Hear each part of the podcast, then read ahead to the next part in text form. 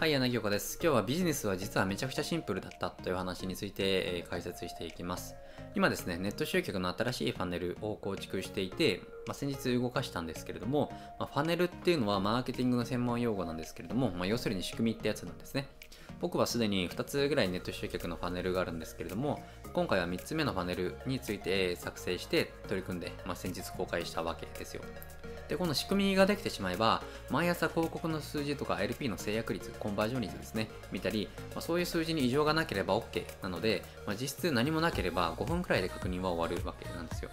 で、このファネルがあることによって、ほったらかしで見込み客を24時間365日、まあ、集めてくれるというような、まあ、よく聞く、まあ、詐欺みたいな話かもしれませんけれども、まあ、そういう状態を作れているわけなんですよ。なので、要するに寝てる時も、え息子と公園で遊んでる時とか、まあ、寝かしつけしてる時とか、保育園の送迎とか、まあ、家事をしている時にだって僕の代わりに営業して見込み客を集め続けてくれているわけなんですよねで見込み客の何人かは、えー、自動で商品の購入までしてくれるので、まあ、誰もが羨ましいと思うような夢のビジネスモデルなわけなんですよでもこの仕組みを作るまでがですね結構大変なんですよ。で素人とか少しマーケティングを勉強したくらいではまずしっかりとした仕組みは作れないんですね。まあ、仕組み自体は作れるんですけれどもちゃんとその効果が出る仕組みというのはなかなかいろんなポイントがあるので難しくなってくるわけなんですね。でやることはですねすごくシンプルなんですけれども、まあ、シンプルな分経験であったり知識とかノウハウとか、まあ、地道な修正とかそういうのを繰り返して、ま仕組みを少しずつ育てていくという感じなんですよね。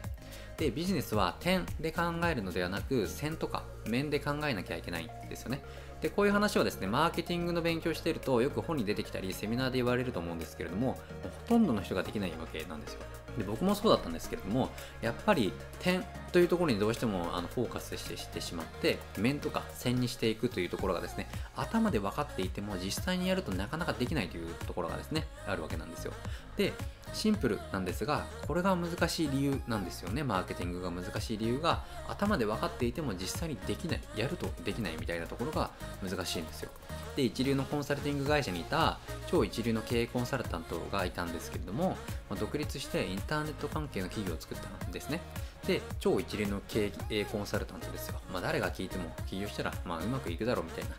のが思うわけじゃないですか。で結果どうなったかというと集客ができなくて半年で倒産したっていう話は結構よくある話なんですよ。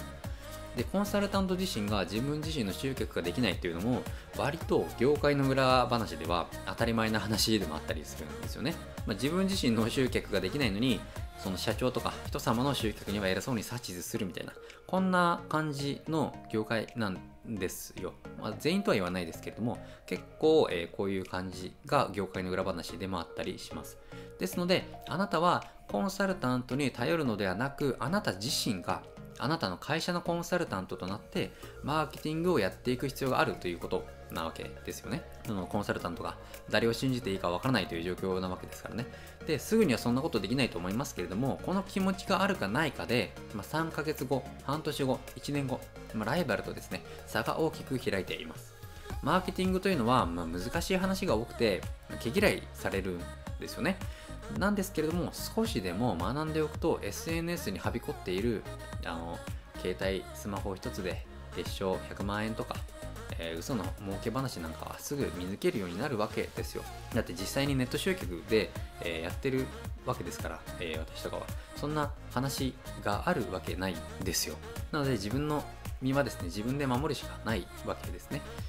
まあ、このまま終わるのもあれですので、まあ、先日いただいた質問にここからちょっとお答えしていきたいと思うんですけれども、まあ、自然検索 SEO ですね。で上位表示してるとき検索広告をする必要ないのかというような話をいただきました。確かに SEO で上位に来ていて検索広告をしたらお金がもったいないというような感じがすると思うんですけれどもしかし多くの場合はですねこれは間違いなんですよ。SEO で上位表示したとしても広告を使って上位で表示することで制約率が1.5倍以上になるということが分かっているんですね。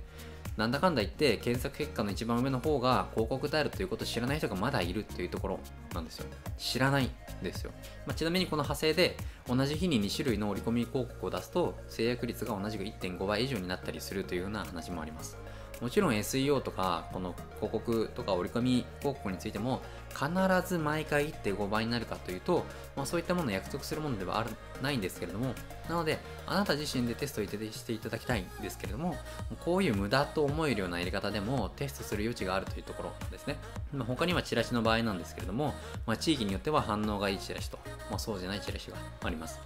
どういうことかというと、チラシ A と B があったとします。デザインは少し違ってるだけで売ってる商品とか、えー、書いてる文章とか割引率は全て同じ。それでも地域によっては反応がいいチラシは A であったり他の隣の区だとチラシ B の方が反応が良かったり。このようにですねマーケティングやビジネスというのは全てテスト改善の繰り返しなわけなんですよ。なのでスマホ1個で月賞100万円とか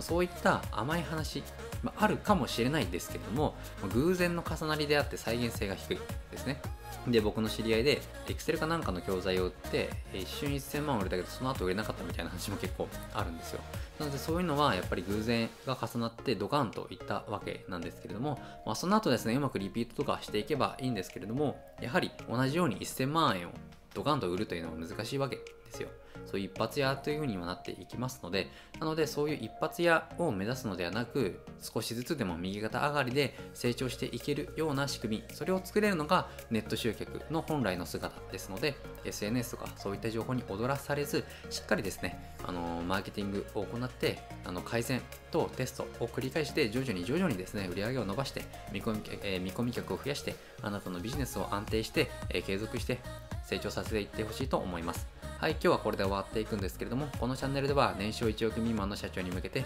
集客の事例であったり、売上アップの方法について配信しております。チャンネル登録、高評価の方もよろしくお願いいたします。それではご視聴ありがとうございました。